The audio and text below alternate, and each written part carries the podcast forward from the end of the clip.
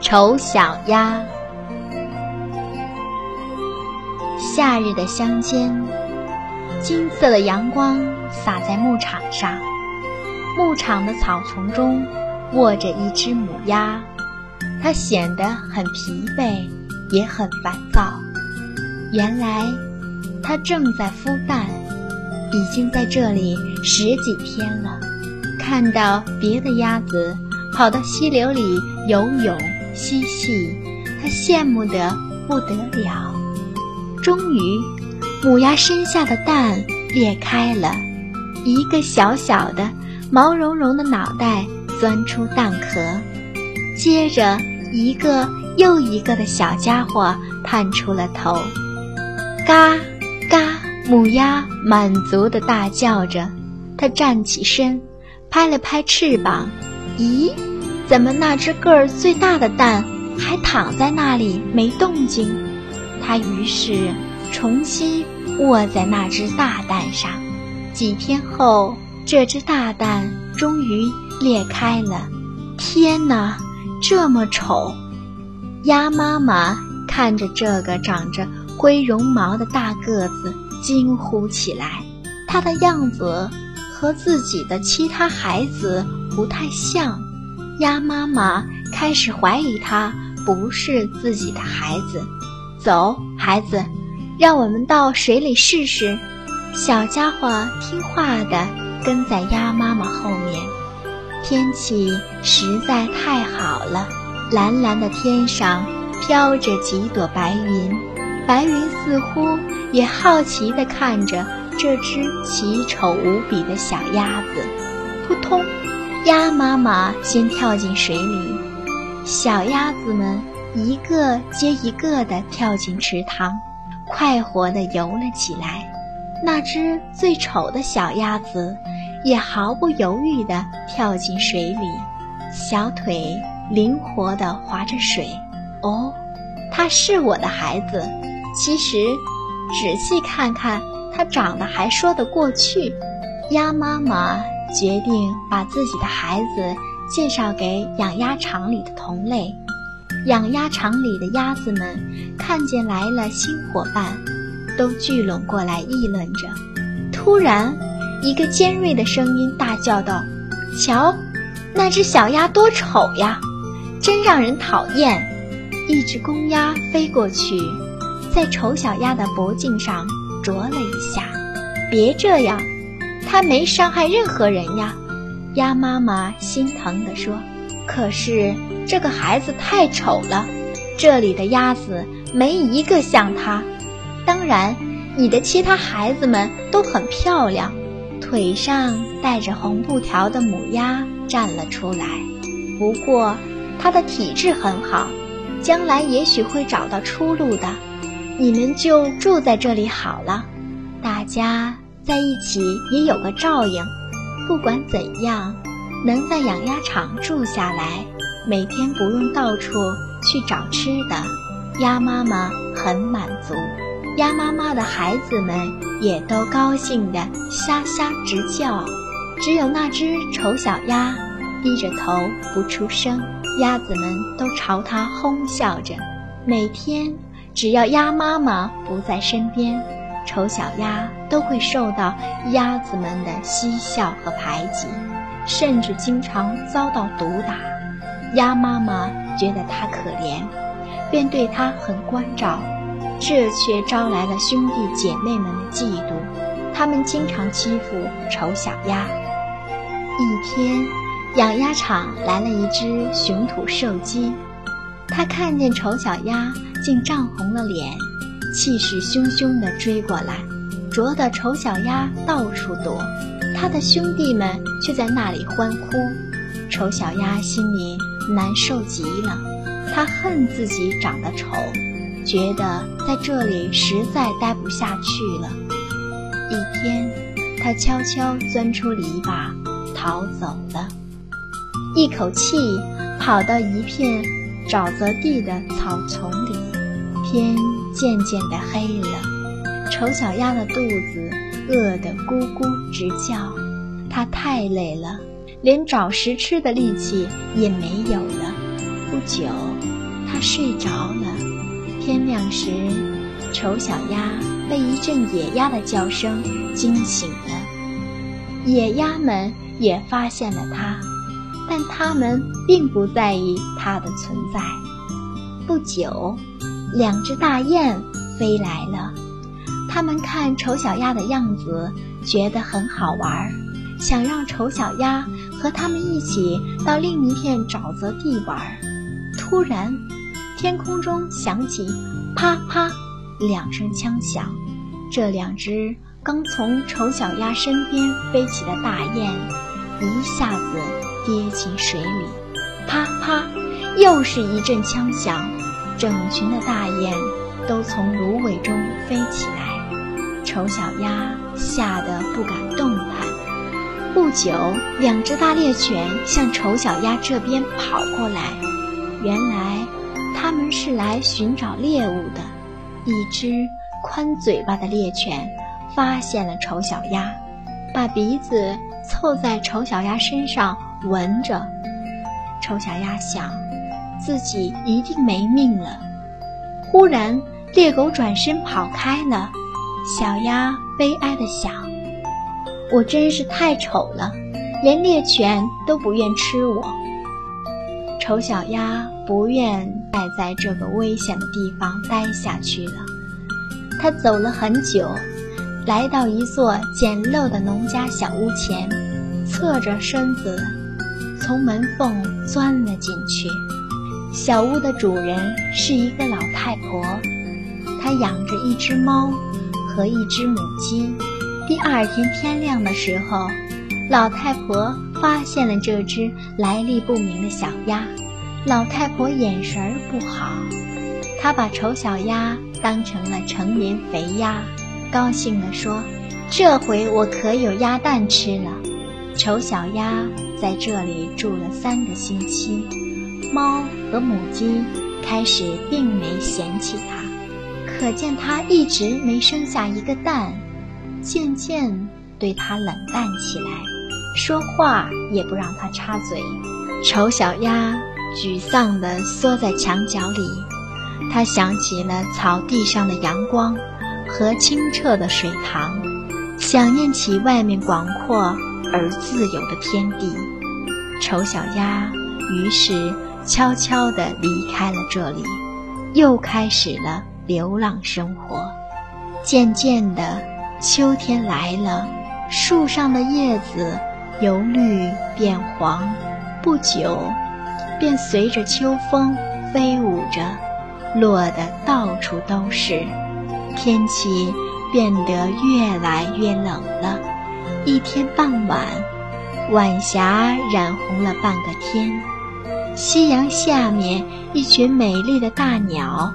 朝这边飞了过来，它们全身雪白，长长的脖子显得那么高贵。丑小鸭从来没有见过这样美丽的鸟，它们是一群天鹅，正要向温暖的南方迁徙。丑小鸭一直仰着头看着，从此，它再也忘不了这些美丽而高贵的鸟。寒冷的冬天到了，寒风呼啸着掠过湖面，丑小鸭不停地在水面上游着，免得水结成冰。渐渐的，它游动的圈子越来越小，终于，它游不动了，昏倒在冰面上，和冰冻在了一起。一个从这里路过的农夫。把丑小鸭抱回了家，丑小鸭得救了。吃饭的时候，丑小鸭以为孩子们要伤害自己，一下子跳到了女主人的牛奶盘里，把牛奶溅了一地，然后又跳进黄油盆里。女主人尖叫着要打它，丑小鸭夺路而逃，一头钻进灌木林里。寒冷的冬天终于过去了，春天向丑小鸭露出了微笑。丑小鸭拍了拍翅膀，它觉得翅膀比以前有力量了。它又使劲儿地扇了扇，没想到竟飞了起来。它飞进一座花园的池塘，他一下子认出水面上那三只游动的鸟，正是自己最崇拜的白天鹅。丑小鸭鼓起勇气向它们游去。他想，即使被这些美丽的鸟啄死，也比被鸭子啄、被鸡嘲笑好。天鹅们也向它游了过来。丑小鸭把头垂下来，等待受死。天哪！它在水面看到了自己的倒影，那不是一只灰色的丑陋的鸭子，而是一只。长着洁白羽毛的漂亮的天鹅，那几只天鹅围在它身边，用嘴亲吻着它。水边的几个小孩子边向水里抛面包屑，边喊着：“看，那只新来的天鹅多漂亮！”丑小鸭感到太幸福了，但它永远不会忘记那些被迫害。被讥笑的日子，他从心里发出一个快乐的声音。当我还是一只丑小鸭的时候，我做梦都没想到过今天的幸福。青蛙王子在王宫的花园里，美丽的小公主正坐在水井边乘凉。不管天气多热，只要一坐到清凉的井边，小公主就会感到舒服自在。一天，小公主一边在水井边乘凉，一边向空中抛金球玩。这个金球是她的父王送给她的生日礼物，是她最喜欢的玩具。一不小心，小公主没接住金球，金球扑通一声掉到水井里没影了。小公主趴在井边，急得哭了起来。忽然，旁边跳出一只非常难看的青蛙，它对公主说：“美丽的小公主，你为什么哭呀？”公主擦了擦眼泪，说：“我的金球掉进井里了。”青蛙探头往水井里看了看。假如我帮你把金球捞上来，你怎么感谢我呢？听到青蛙的话，公主立刻不哭了。她说：“青蛙，只要能捞回金球。”你要什么都行。青蛙抬起它那张扁扁的绿脸说：“我只要你做我的朋友，让我和你一起玩，用你的金碗吃饭，用你的小杯子喝水，还要在你的床上睡觉。”小公主这时候心里想的只有心爱的金球，她催促青蛙说：“行。”我都答应你，快去捞金球吧！青蛙听了很高兴，它蹬了蹬后腿，然后扑通一声跳进冰森森的水井里。当青蛙再次露出水面的时候，嘴里衔着小公主的金球，金球又回来了。小公主高兴极了，她从青蛙嘴里夺过金球就跑。根本不理会青蛙在后面又喊又叫。当国王一家吃晚饭的时候，忽然听到餐厅外面有人叫小公主。小公主打开门一看，立刻“咣当”一声把门关上了。正在吃饭的国王很纳闷儿，他立刻问公主：“外面是谁？”小公主支吾着说。外面是一只青蛙，可是青蛙怎么会跑到国王的餐厅里来呢？在国王的追问下，小公主说出白天请青蛙帮忙的事情。国王听了，立刻把青蛙请到餐厅，并让青蛙和他们一起共进晚餐。青蛙也没客气，它抬着扁扁的绿脸，让公主把它抱上椅子。可是，一只小青蛙，即使坐到最高的椅子上，也还是够不到餐桌上的食物。青蛙又让小公主把自己抱到餐桌上面。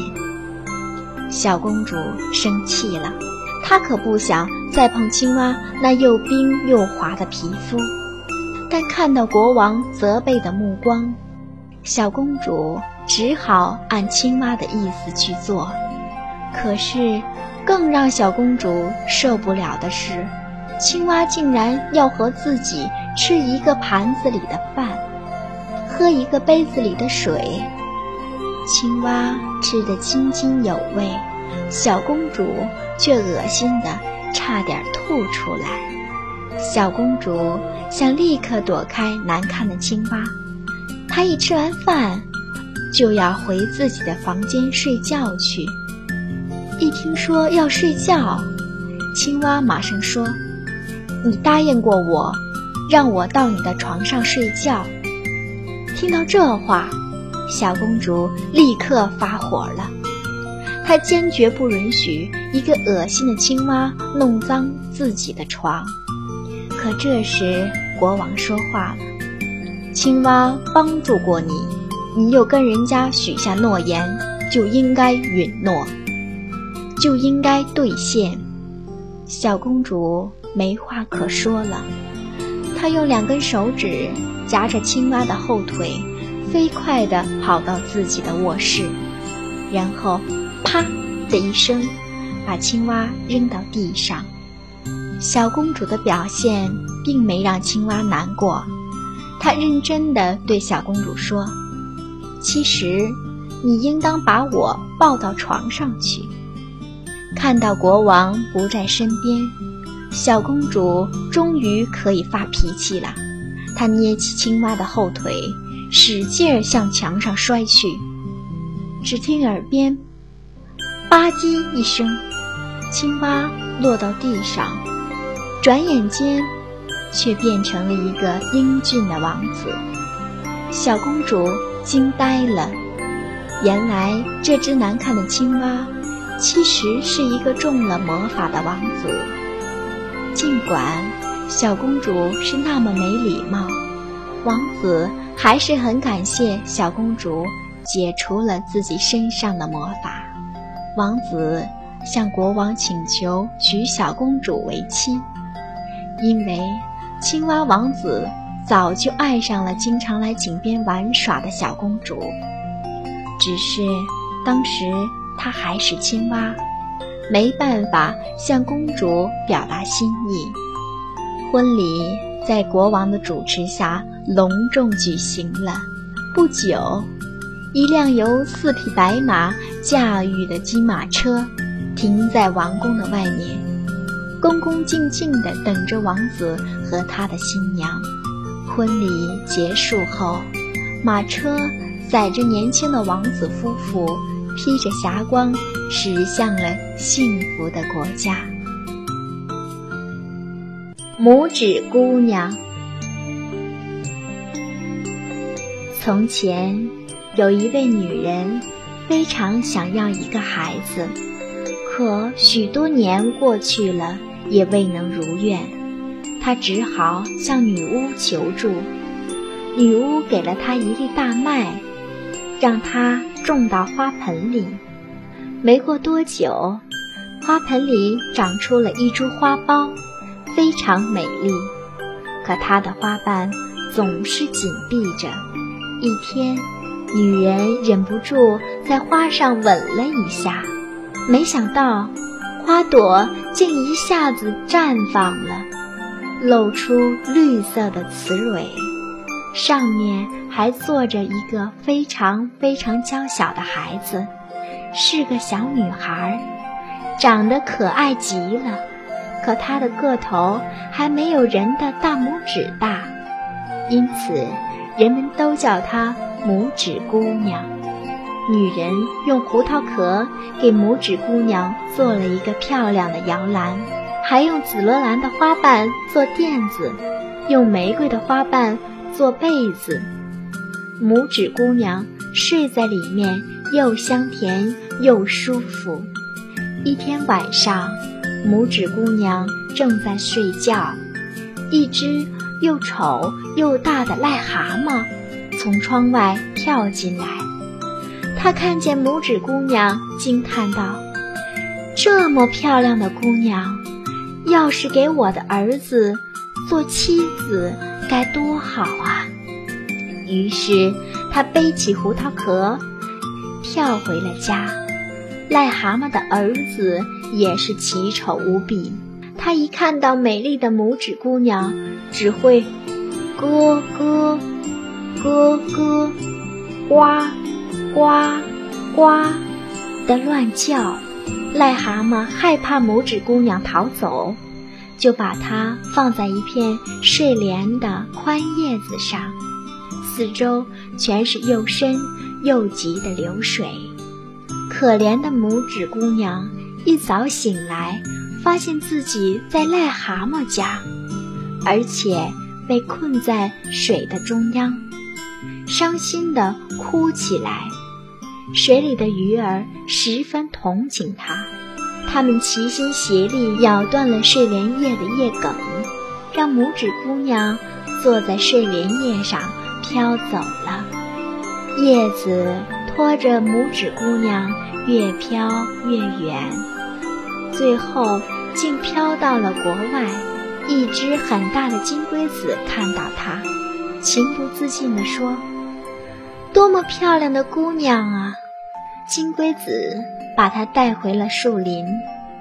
住在树林里的金龟子们觉得拇指姑娘和他们长得一点儿都不一样，看来。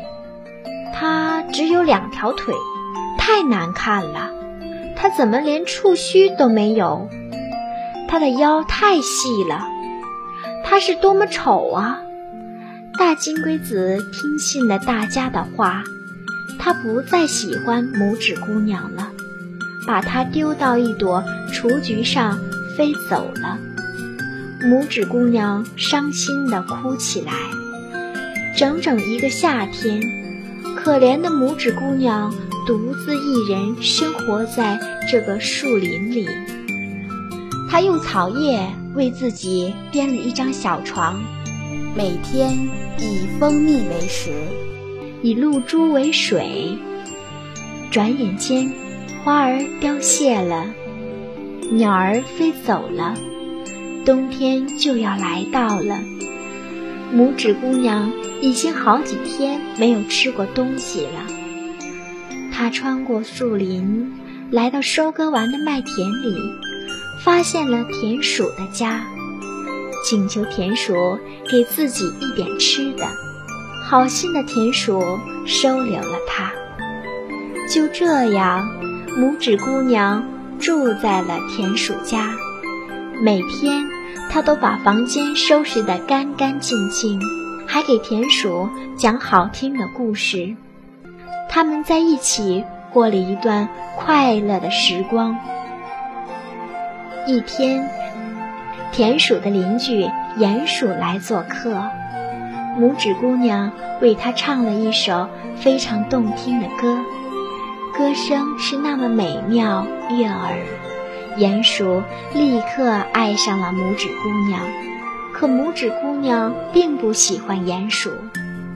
殷勤的鼹鼠挖了一条长长的地道，通到田鼠的房子里。他邀请田鼠和拇指姑娘到地道里散步，并告诉拇指姑娘，地道里有一只冻死的鸟，叫它别害怕。这是一只小燕子，它的翅膀。紧贴着身体，小腿和头都缩了起来，看起来是冻死了。拇指姑娘很伤心。晚上，怎么也睡不着。于是，她爬起来，用柔软的干草编了一个宽大美丽的毯子，又找来一些棉花，悄悄地盖在燕子身上，并怜惜地把头靠在小燕子的胸膛上。突然，他感觉燕子的身体里有什么在跳动。原来，这只燕子并没有死。只不过是冻得失去了知觉，现在得到温暖，渐渐苏醒过来。燕子告诉拇指姑娘，它有一个翅膀被灌木林擦伤了，不能像伙伴们那样飞翔了。整整一个冬天，燕子得到了拇指姑娘的精心照料，他们成了好朋友。当春天来的时候，燕子已经完全康复了。它邀请拇指姑娘和它一起去绿色的树林，在那里享受美丽的大自然，去拥抱灿烂的阳光。拇指姑娘是个善良的孩子，她想，要是自己离开，田鼠一定会伤心的。拇指姑娘。只好挥泪与燕子告别。燕子走了以后，鼹鼠就向拇指姑娘求婚了。他还聘请了四位蜘蛛，日夜纺纱织布，为拇指姑娘准备嫁衣。炎热的夏天过去了，当秋风开始吹落树叶的时候，拇指姑娘的全部嫁衣准备好了。鼹鼠决定马上和拇指姑娘举行婚礼，因为他不喜欢阳光，他要让拇指姑娘永远和他在地下生活，永远看不见那讨厌的太阳。拇指姑娘不愿意嫁给丑陋的鼹鼠，更不愿意生活在不见天日的地下。就在她焦虑无助的时候，小燕子。飞回来了，他看到拇指姑娘，非常高兴。拇指姑娘向小燕子讲述了自己的痛苦。燕子说：“冬天快到了，我要飞到温暖的南方去，你愿意跟我一起走吗？”“我愿意。”这一次，拇指姑娘没有犹豫，于是她骑在燕子的背上。飞向遥远而温暖的国家。